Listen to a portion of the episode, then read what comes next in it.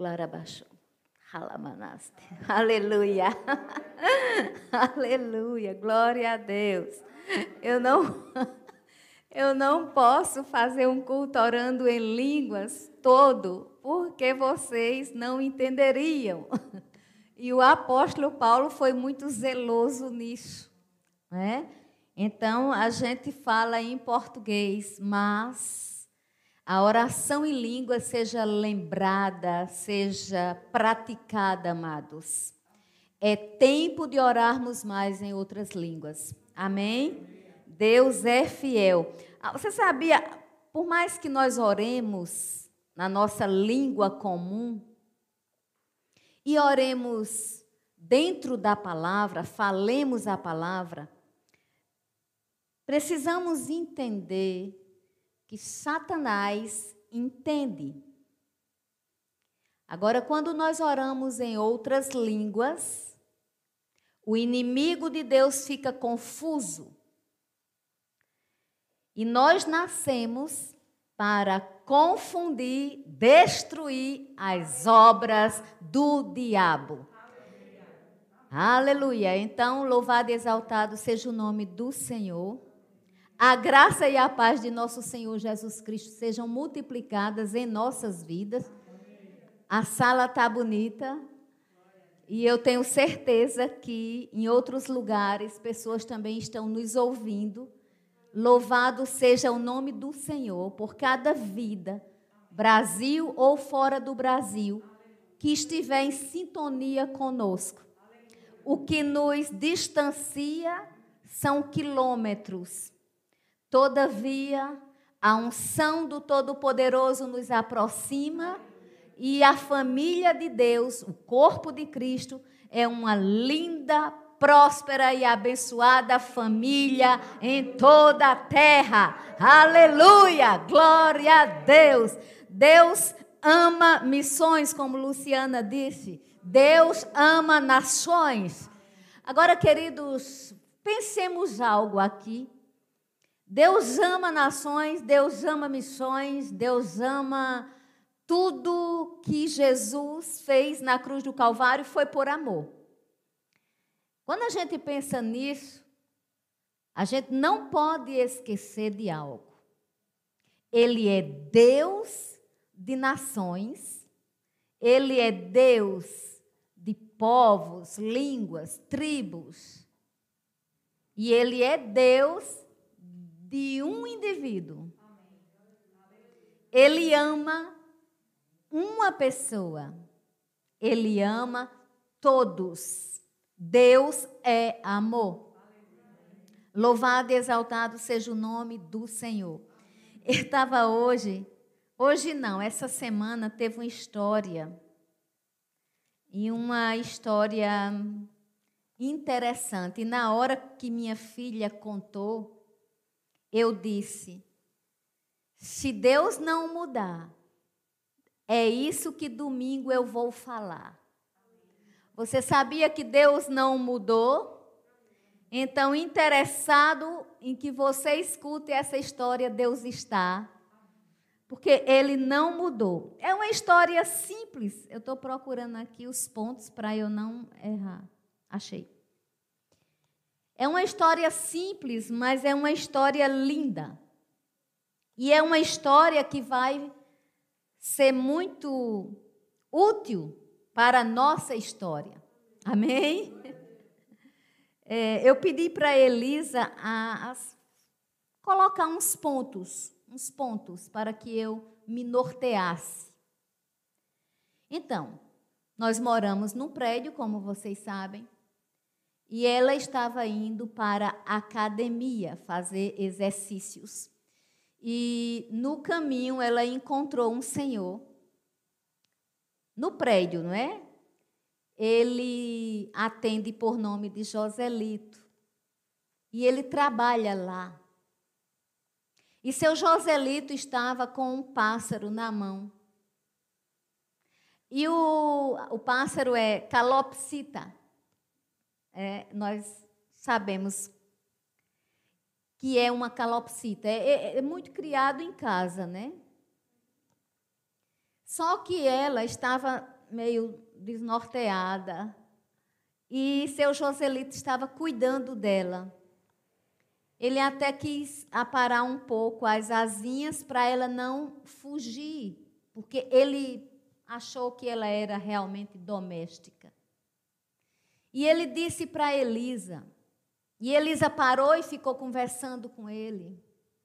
E ele disse: Elisa, eu, eu vou levar ela para casa, porque ela está sem dono. E se ela ficar solta, ela pode ser ferida, ela pode morrer. E ele levou Elisa, ah, seu Joselito, ótimo. e à noite, à noite, quem sabe que rede social é tem longo alcance, né?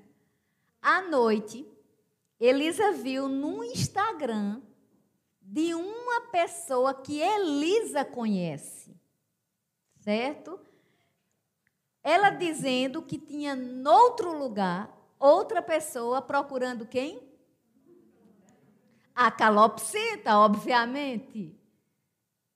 E Elisa mandou uma mensagem, porque Elisa pensou: não, não é coincidência. Uma calopsita no prédio de manhã e uma pessoa no Instagram procurando uma calopsita, deve ser a mesma. Então Elisa passou uma mensagem e disse: Olha, aqui no prédio apareceu uma. E a moça foi falar com a colega dela. Resumindo, queridos, no outro dia, a dona da calopsita combinou com seu Joselito, foi para o nosso prédio, no final do expediente, ou seja, 17 horas, levou seu Joselito em casa retomou com a calopsita. E ela, inclusive, abençoou seu Joselito com um valor em dinheiro. Aleluia, eu não sei você, mas isso para mim não é uma história qualquer. E nem é uma alegoria que eu estou trazendo somente porque achei bonito. Quem me conhece sabe que tudo que eu olho, eu busco olhar com, enxergar com a visão de Deus. O povo de Deus tem que ser o povo mais visionário da terra. O povo de Deus não pode olhar as coisas naturalmente, porque senão vão ser naturais demais. E quando ela me contou isso, eu não lembro bem o dia, mas eu sei que na hora eu disse: só se Deus mudar. Mas se Deus não mudar, eu sei que uma mensagem de amor Deus vai entregar e eu sei que Ele vai cuidar da Sua palavra para que ela não volte vazia, ela prospere naquilo que dá prazer a Ele. Aleluia! Glória a Deus. Abra comigo no livro de Efésios, capítulo 2.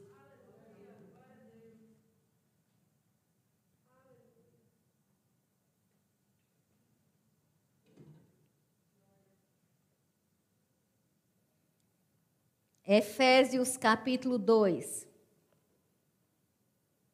É, o livro de Efésios é o livro da autoridade do crente.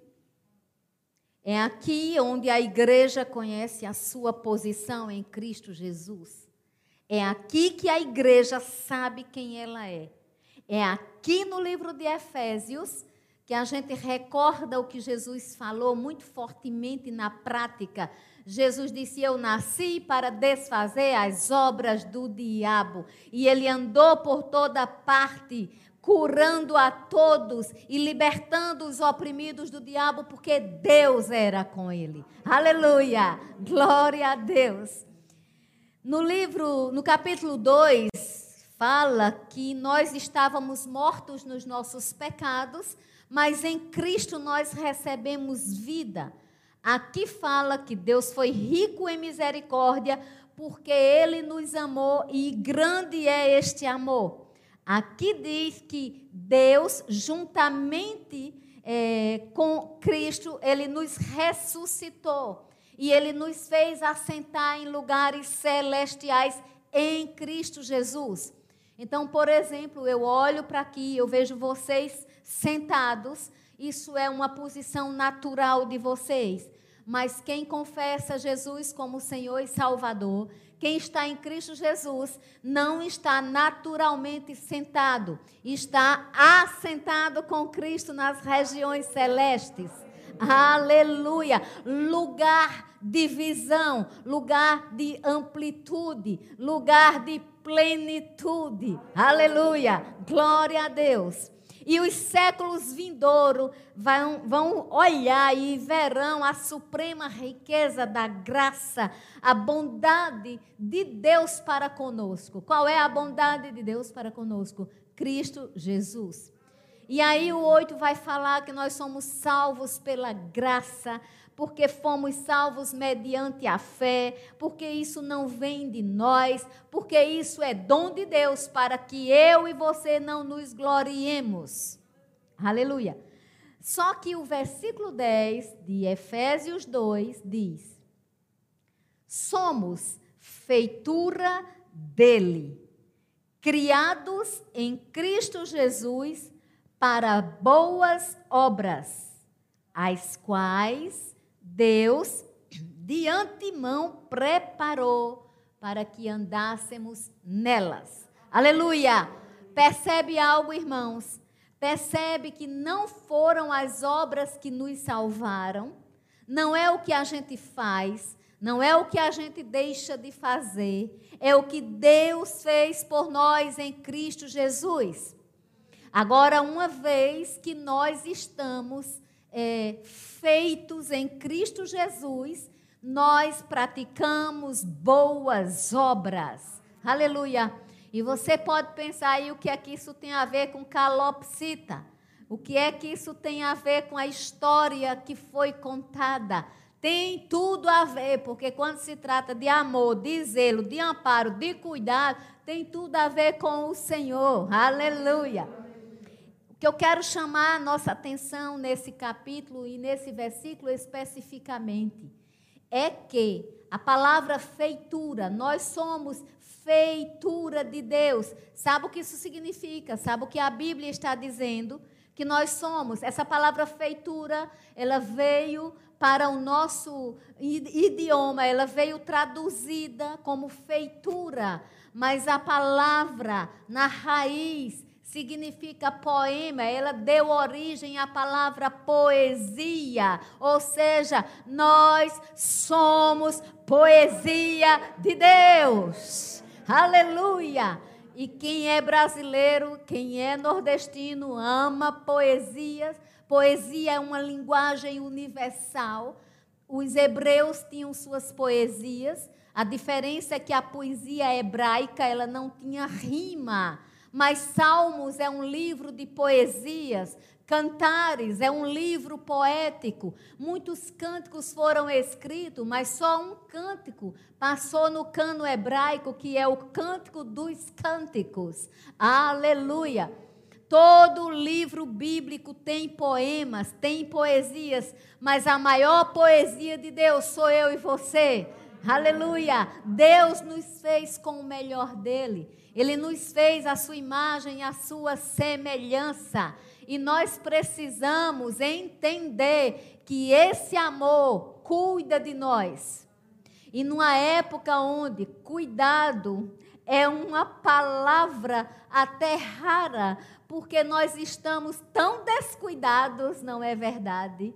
E não é descuidados no sentido de não se cuidar apenas é, higienicamente ou não se cuidar é, em termos de beleza, não é isso.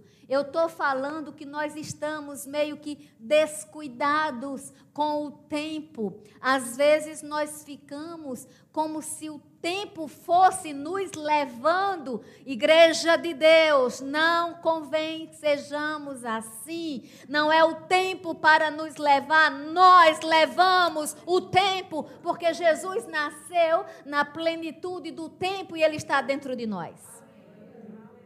E nós nos assustamos. E nós tememos muitas vezes e nós precisamos entender quem nós somos em Cristo Jesus. Não adianta conhecer de Gênesis a Apocalipse, não adianta conhecer toda a hermeneuta, toda a exegese, toda a apologética bíblica, se não cravarmos em nós a consciência fixa, absoluta, de que somos filhos amados de Deus. Aleluia. Porque muitas vezes nós até sabemos falar do amor de Deus. Nós até falamos muito bem. Porque Deus é amor, porque Deus ama, porque Deus quer que a gente ame. Mas uma coisa não é igual a outra. Falar do amor de Deus é uma coisa, Receber esse amor é outro. Alguém pode amar uma pessoa e não ser correspondido? Alguém pode querer alguém e alguém não desejar alguém? Porque vocês acham que a relação com Deus seria diferente? Obviamente que ela está num nível muito maior, um nível de espiritualidade, mas você sabe que a espiritualidade de Deus tem jeito de gente, rosto de gente, andou nessa terra e se moveu no meio da gente. A bondade de Deus é Jesus. E Jesus não veio para essa terra de todo jeito. Jesus veio nessa terra e para essa terra na plenitude do tempo nascido de mulher. Aleluia. Abra comigo no livro de Lucas, capítulo 12. Aleluia. Vocês estão ouvindo? Deus é fiel. Aleluia.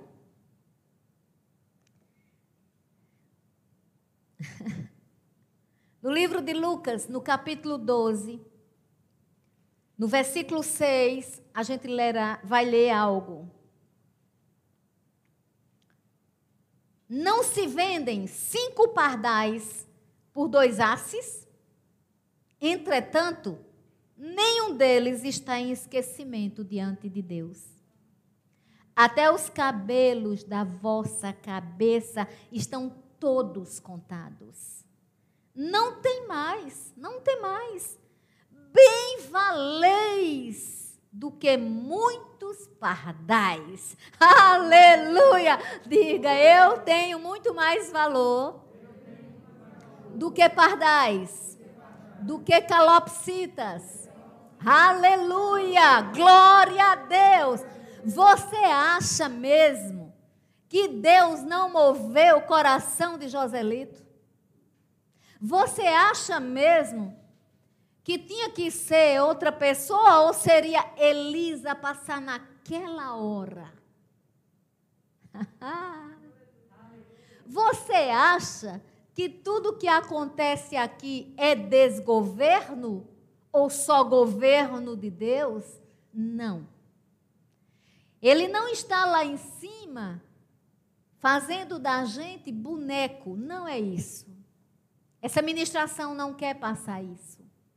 A ministração é para nos mostrar que tudo, tudo Deus sabe, tudo Deus vê e tudo Deus pode. Aleluia! Deus está nessa sala, Deus está com você na sua casa, Deus está em todo lugar. Deus é onipotente, onipresente, onisciente. Deus é Pai maravilhoso, Deus cuida. Aleluia. Queridos, você sabe porque nós estamos aqui agora, eu consigo fazer essa ministração porque Deus me enche de, de bênção, de saúde, de vida.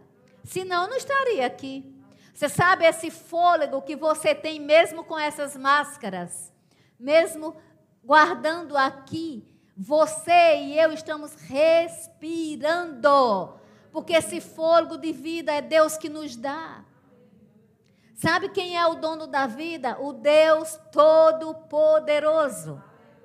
Hoje nós vimos um senhor que ele tem 70 e, e poucos anos e ele saiu do hospital, ele escapou do vírus e ele pediu uma sanfona para tocar, para homenagear, para agradecer a Deus o milagre.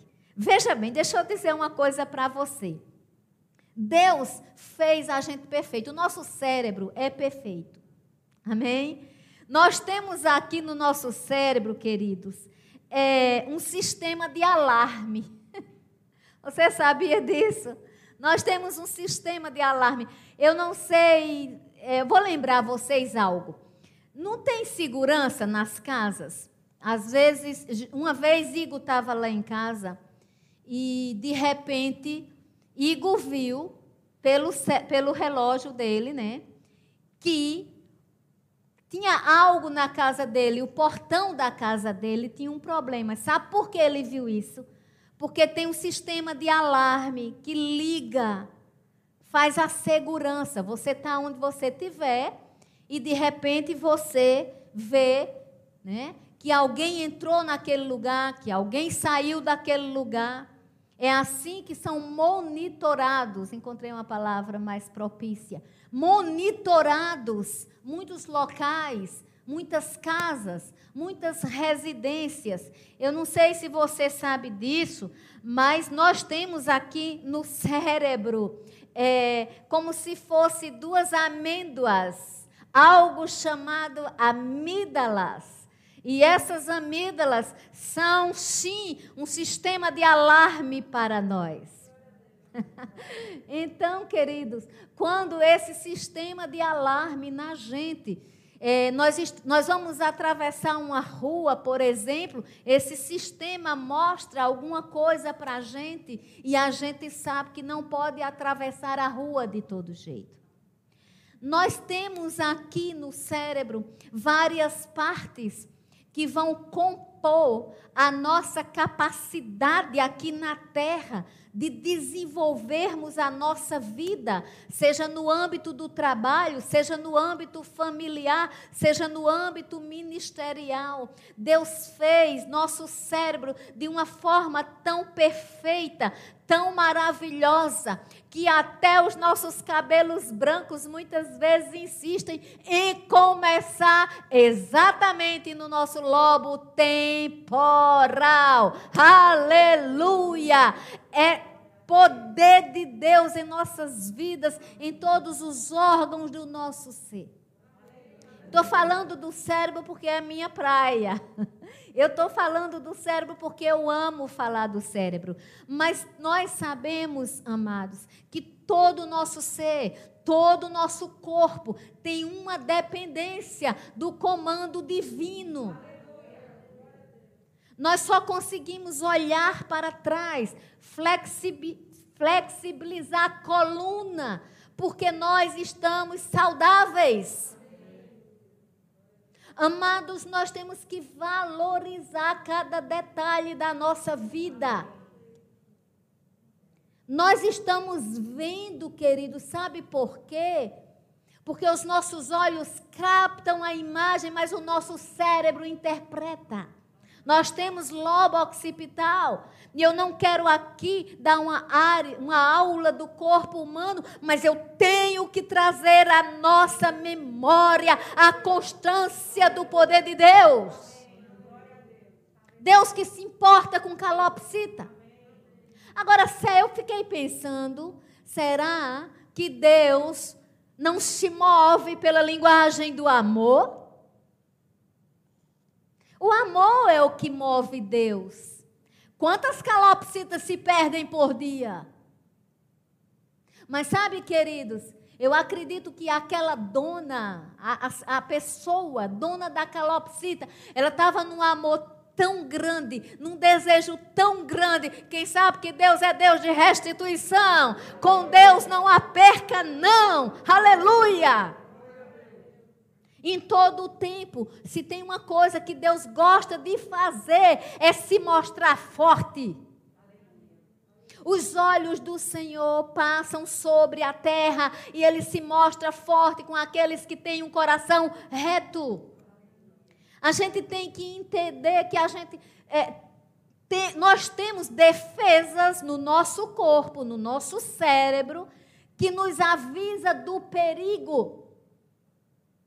Nós precisamos estar ligados nisso, mas nós não devemos ficar em estado de alerta.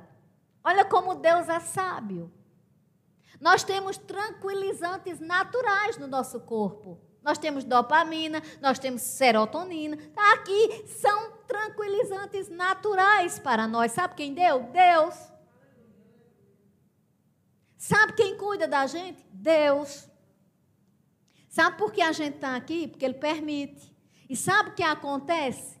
Nós temos que entender que não devemos ficar ansiosos por coisa alguma, ainda que saibamos que a ansiedade é inerente ao ser humano. Porque, por exemplo, esses sinais de alertas cerebrais que muitas vezes vão para o nosso corpo, por exemplo, um ataque de pânico, um ataque de ansiedade, o que é que vai acontecer?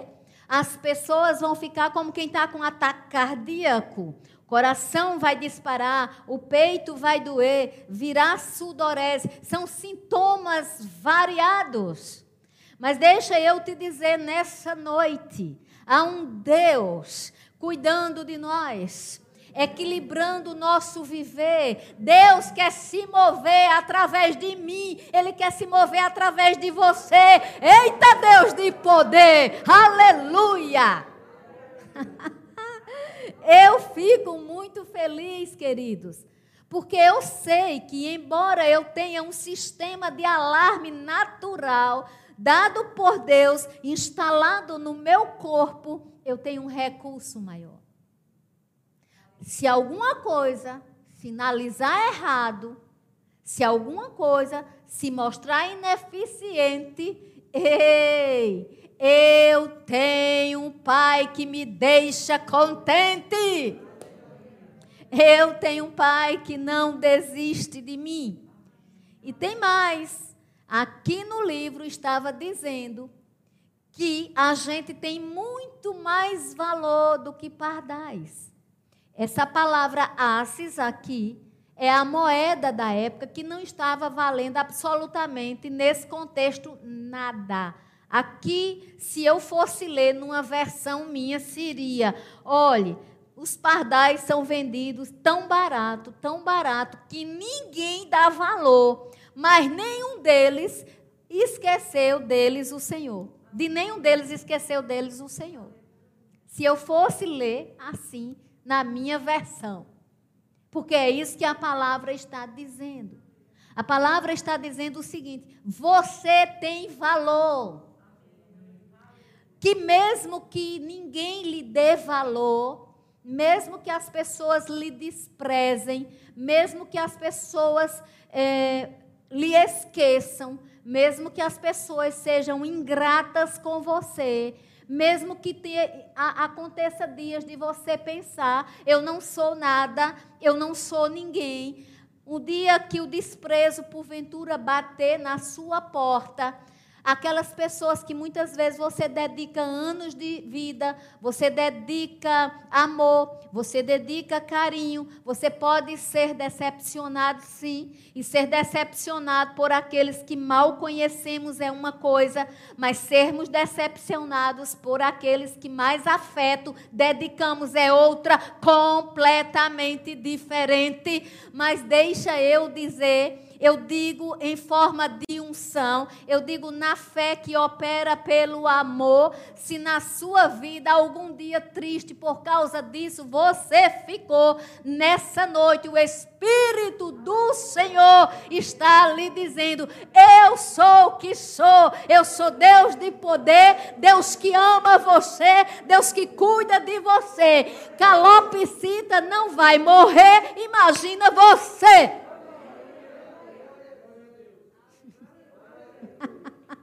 Aleluia! Glória a Deus! Louvado e exaltado seja o nome do Senhor.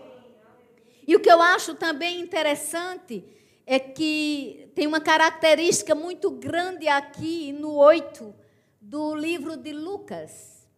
Digo-vos ainda: todo aquele que me confessar diante dos homens, também o filho do homem o confessará diante dos anjos de Deus. Deus tem anjos e esses anjos recebem ordem ao nosso respeito. Às vezes esses anjos têm nome.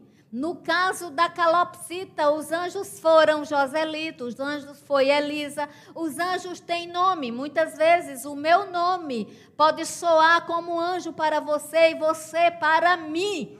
Aleluia! Os anjos do Senhor recebem ordem ao nosso respeito e eles nos guardam em todos os nossos caminhos, mas nós temos a obrigação de sermos um pouco anjos um para o outro nessa terra, sim. Nós podemos zelar, nós podemos cuidar, nós podemos amar, nós podemos mostrar a essas pessoas que elas têm valor. Deixa eu lembrar uma coisa para vocês. Tem um homem na Bíblia chamado Gideão. E eu não vou falar da história dele, quem quiser vai procurar, mas está no livro de Juízes, no capítulo 6. E um dia esse homem chegou para Deus e Deus disse que ia fazer de Gideão alguém especial. Esse homem chegou para Deus e disse: Eu? Eu sou o menor da casa dos meus pais. Olha como Gideão se via sem valor. Eu sou o menor da casa de Manassés. Eu sou o menor da casa dos meus pais. E mesmo assim, o poder de Deus fez de Gideão um juiz para governar o povo. E tem mais. Quebra cântaros, Gideão. Aleluia. É cântaros está para Gideão, como a palavra está para nós hoje. Com a palavra nós vencemos. Aleluia. Sabe o que aconteceu um dia? Deus chegou para um homem, Moisés. E Deus disse para Moisés assim: Olha, Moisés, você vai libertar o meu povo. Moisés disse: Eu sou gago. Eu não sei falar. Deus olhou para Arão, porque Deus faz como Ele quer, da forma que Ele quer e do jeito que Ele quer. Ninguém pode impedir o agir de Deus. E Deus ordenou que Arão fosse voz para Moisés. Um dia Deus chegou para um profeta, Jeremias, que nem sabia que era profeta, ele era um menino, jovem. E Deus disse: Jeremias, o que você está vendo? Eu vejo uma vara de amendoeira. Viste bem, Jeremias, eu zelo pela minha palavra para cumprir. Significa na raiz hebraica. Eu tenho pressa, Jeremias, para cumprir a minha palavra na tua vida.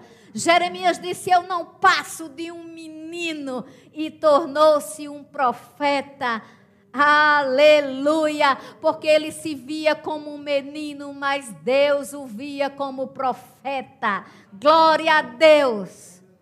Um dia Deus chegou para Josué, e Josué estava acostumado a viver com Moisés. Josué sabia que tudo que tinha que ser feito em forma de liderança dependia de Deus, primeiramente, e depois de Moisés. E Josué se acomodou, mas um dia Deus chegou e disse: Josué, tu estás para tomar conta do meu povo. E Josué disse: Eu não tenho capacidade, eu não tenho. E Deus disse: Não seja assim, seja forte e corajoso. Aleluia! Sabe o que Deus estava dizendo? Olha, Josué, nessa tua caminhada, tu vai encontrar Eteus, tu vai encontrar Eveus, tu vai encontrar Jebuseus, tu vai encontrar esse Zeu todo, tu vai encontrar gente ruim, tu vai encontrar gente que vai querer te parar, mas deixa eu te dizer, o medo não pode cessar aquele ou aquela sobre quem a minha unção está a operar, agindo Deus, quem impedirá? Aleluia! E Josué foi um homem próspero, um homem abençoado, um homem cheio de Deus, para vocês terem ideia. Na época que Josué tomou conta do povo de Israel, não teve uma só alma vivente que desconsiderasse o poder de Deus. Olha que coisa tremenda ninguém desconsiderou o Deus de Israel na época de Josué. Como é que você está se vendo? Como é que você se vê? Você se vê como Moisés se viu, como Gideão se viu, como Josué se viu. Você se vê assim. Nessa noite, em nome de Jesus, e nesse tempo que essa ministração estiver no ar, tem uma verdade que você precisa contemplar, acreditar, receber, porque o Deus que eu estou pregando é o que fez o céu, a terra, tudo o que há e sustenta o mundo pela palavra do seu poder. Não há impossíveis para Deus. Nós não devemos, tem até uma ministração aí, não limite o poder de Deus que há em você. Não se veja naturalmente. Se a gente começa a se ver no natural, sabe o que pode acontecer? Alguém pode elogiar a gente e a gente ficar feliz, mas se alguém nos criticar, vai nos parar. Quando nós nos vemos no espelho correto da beleza de Deus, do Deus que cuida de pardais, do Deus que cuida de calopsitas. E quanto mais o tempo passa com Deus, melhor fica. Aleluia! Glória a Deus. Eu não sei você, mas aqui no livro de Lucas, ainda no capítulo 12,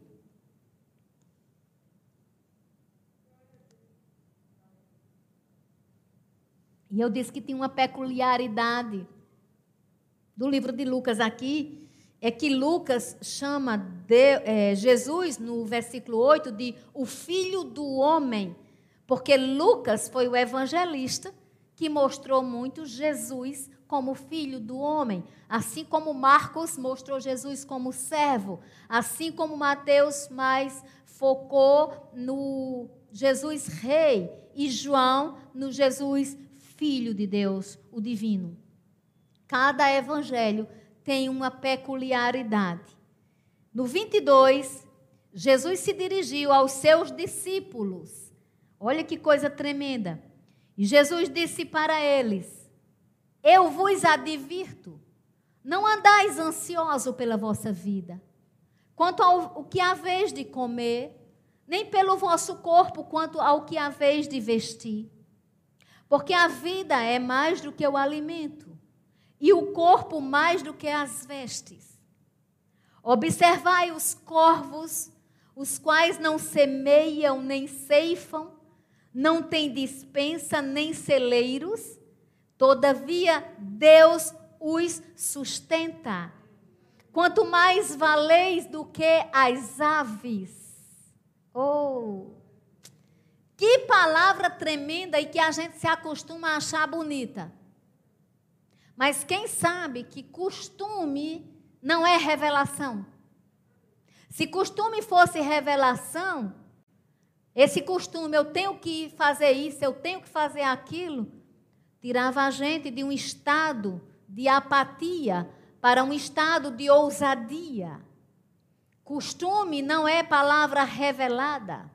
Ler isso aqui e achar muito bonito é bacana, mas a revelação da palavra está em entender o que é que Deus quer nos dizer. E nessa noite, o que Ele está dizendo é: Eu sou Deus que cuido de você. Tem uma música que diz assim: É meu, somente meu, todo o trabalho. E o teu trabalho é descansar em mim. Aleluia. Não temas, não temas quando, enfim, tiveres que tomar decisão. Queridos, todos os dias a gente tem que tomar decisão, é ou não é? Isso, gente, isso não é fácil, não. Não é fácil tomar decisão. Por exemplo, para. Vamos voltar para a calopsita? Decidir guardar essa calopsita foi uma decisão. Decidir levar para casa foi outra decisão. Decidir, Elisa, quando viu na rede social, decidir dizer: ei, não sei se é a mesma, mas hoje aqui no prédio apareceu uma calopsita, é decisão. São coisas simples, não é? Mas para as mulheres, eu vou falar para as mulheres agora. Escolher roupa determinados dias é simples? É não, amado. Não vamos ser hipócrita. Não é. Põe uma blusa. Não, não combinou. Põe não sei o quê. Não combinou. É uma decisão tão simples. Mas requer escolha. Sabe o que isso quer dizer? Que o simples fato de escolher é angustiante. Então, quando nós lemos isso aqui, que a Bíblia diz: não andeis ansiosos, porque Jesus falou, amados, isso não foi Paulo que falou, não.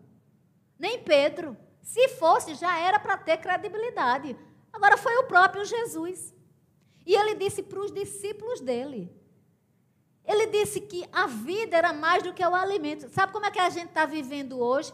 Trabalhando assim, ó correndo, correndo, correndo, correndo, não tem nem tempo de pensar no versículo da ansiedade, porque é ansioso por vida.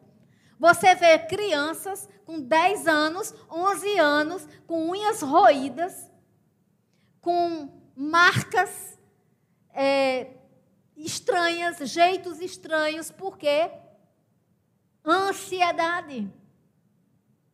Nós adultos estamos numa fase de ansiedade, amados. E antes desse vírus, já, já estava. E depois desse vírus? Ficou uma fase de insegurança. Hoje nós temos crianças. Aliás, queridos, para ser sincera com vocês, o meu cachorrinho, Oliver, o veterinário passou ansiolítico.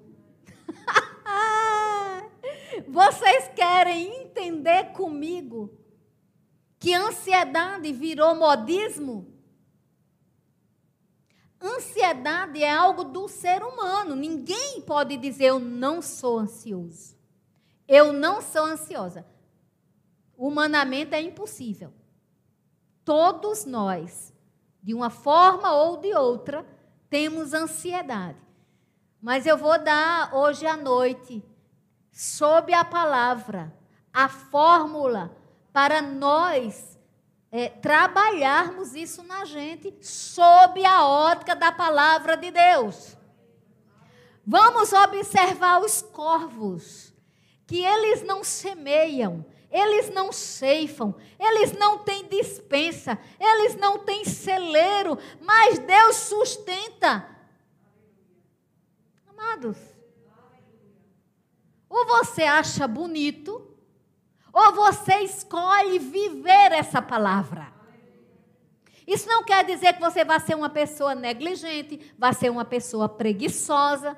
Eu tenho muito cuidado com algumas coisas. Por exemplo, tem um, versículo que diz: Aos seus amados ele dá enquanto dormem. Mas isso não quer dizer aos preguiçosos ele dá enquanto dorme. Não.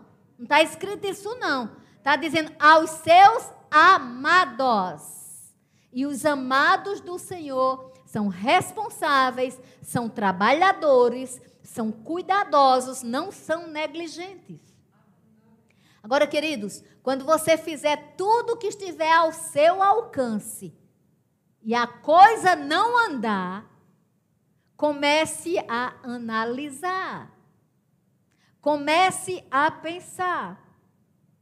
Eu conversava com, com minha filha e eu dizia assim: eu conheço pessoas que podiam decolar, que podiam fazer grandes negócios, que podiam estar em outros patamares, mas elas se prendem, elas estão como se fossem amarradas por algum motivo. Precisamos entender que a nossa ansiedade, como diz aqui o versículo 25, olha a pergunta, queridos. Qual de vós, Jesus está perguntando, qual de vós, por ansioso que esteja, pode acrescentar um côvado ao curso da sua vida? Você sabe o que é um côvado? 50 centímetros na nossa linguagem. Ou seja, por mais ansiosos que estejamos, a gente não consegue acrescentar meio metro de vida para a gente. Amados, então, é tolice. Mas, graça, como controlar isso, se isso é tão do ser humano? Claro, existem é, várias possibilidades. A ciência procure um tratamento, procure um psicólogo. Se for necessário, o psicólogo vai encaminhar para psiquiatra. Não tem problema, não é vergonhoso. Vergonha é ficar doente sem procurar ajuda. Agora, queridos, para nos regermos pela palavra, nós podemos, olha, um dos exercícios, e as meninas que estão aqui, Débora sabe disso, Elisa sabe disso, um dos exercícios muito usado para a ansiedade é o exercício de respiração. É uma técnica onde você respira, você inspira, solta devagar. O cérebro começa a contar um tempo. E entre o tempo de inspirar e o tempo de expirar, algo em você vai melhorar. Você olha externamente, você não se concentra para o interior. Eu estou dando a técnica, mas é só para lhe mostrar que no natural a gente pode recorrer a uma técnica. Sabe o que isso quer dizer? Que quando nós fazemos essa respiração, o nosso cérebro é oxigenado. Sabe também o que isso me lembra e lembra a você agora à noite, nesse momento de ministração? Que é um recurso onde o simples fato de bem respirar vai a ansiedade aliviar. Agora, escuta. O Espírito de Deus me fez a inspiração do Todo-Poderoso me dá vida. Serve? Funciona? Então, para de pensar que não tem valor. E se você estiver aqui ou estiver escutando e disser, não, mas eu não penso isso, amém, persevera. Agora, olha de lado. Ser sensível. Tem pessoas que estão morrendo não necessariamente do vírus. Elas morrem por falta de atenção. Elas morrem porque a sensibilidade humana não está cuidadosa. Nós precisamos cuidar da gente e uns dos outros. Observai os lírios do campo. Eles não fiam, não tecem. Eu, contudo, vos afirmo que nem Salomão, em toda a sua glória, se vestiu com tanta suntuosidade. Aleluia! Deus de alimento, Deus de beleza, Deus de cuidado. Glória a Deus. Se Deus, e, e para a gente não ficar só nisso, porque a gente podia ficar só nisso e dizer assim: ah, mas isso é mais para as aves do céu, isso é mais para os lírios do campo, isso é poético, porque inclusive Graça disse que tinha muitas passagens poéticas na palavra de Deus. Então, lê o 28 em nome de Jesus. Ora, se Deus veste assim a erva que hoje está no campo e amanhã é lançada no forno, quanto mais, tratando-se de vós, homens de pequena fé. e eu gosto dessa colocação de Jesus, homens de pequena fé. Ele não precisa de uma fé tão grande, é boa, vai, vamos desenvolver. Todavia, um homem com uma pequena fé, do tamanho de um grão de mostarda, ele pode dizer a esse monte: ergue-te e lança-te no mar, e assim sucederá. Aleluia!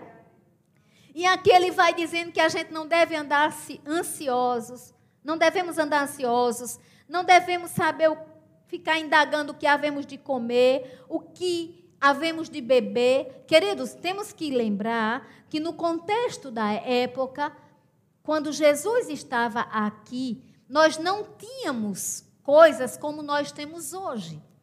Nessa contemporaneidade, essa é uma forma do Senhor dizer: você está preocupado, você quer trabalhar, você está sem emprego, você está ameaçado com alguma enfermidade, você está com alguma crise, seja em que área for, você está com medo, você está assustado, amados, o medo, ele vê, ele é como se ele visse os avisos de segurança. A ansiedade, ela faz o seguinte, ela começa a imaginar o medo. Ela começa a imaginar. A diferença entre medo e ansiedade é porque medo tem algo concreto que você está vendo. Se eu, se eu vi um leão, vou ter medo. Agora, ansiedade, o leão não está e eu digo que está. Olha como é terrível. Então, nós precisamos melhorar, porque aqui está escrito assim: buscai primeiro o reino de Deus e a sua justiça, e todas as coisas serão acrescentadas. Buscar o reino de Deus não quer dizer ir para o culto no domingo, ir para a missa no domingo, não quer dizer ser diácono, ser pregador da palavra, não. Isso é só parte. Só uma parte. Se eu não tiver uma vida pessoal com o meu Senhor, tudo vai ser obras. E como eu sou poesia de Deus, como eu sou feitura de Deus, eu tenho que primar por intimidade com Deus. A beleza de Deus está em mim, mas eu tenho que acordar pensando em Deus, eu tenho que deitar pensando em Deus, e eu tenho que falar colocando as palavras que saem da minha boca sob o olhar de Deus. Aleluia. E aí, o estímulo do capítulo é que a gente faça o bem, que a gente abençoe as pessoas que a gente não pegue tesouros na terra. Queridos, se tem uma coisa nesse tempo, que se uma pessoa ou qualquer pessoa não aprendeu a lição, misericórdia, não aprende mais não. Se as pessoas não entenderem que partindo dessa terra você não leva nada, eu não conheço história onde diz, bota isso dentro do caixão. Não existe isso não, amados.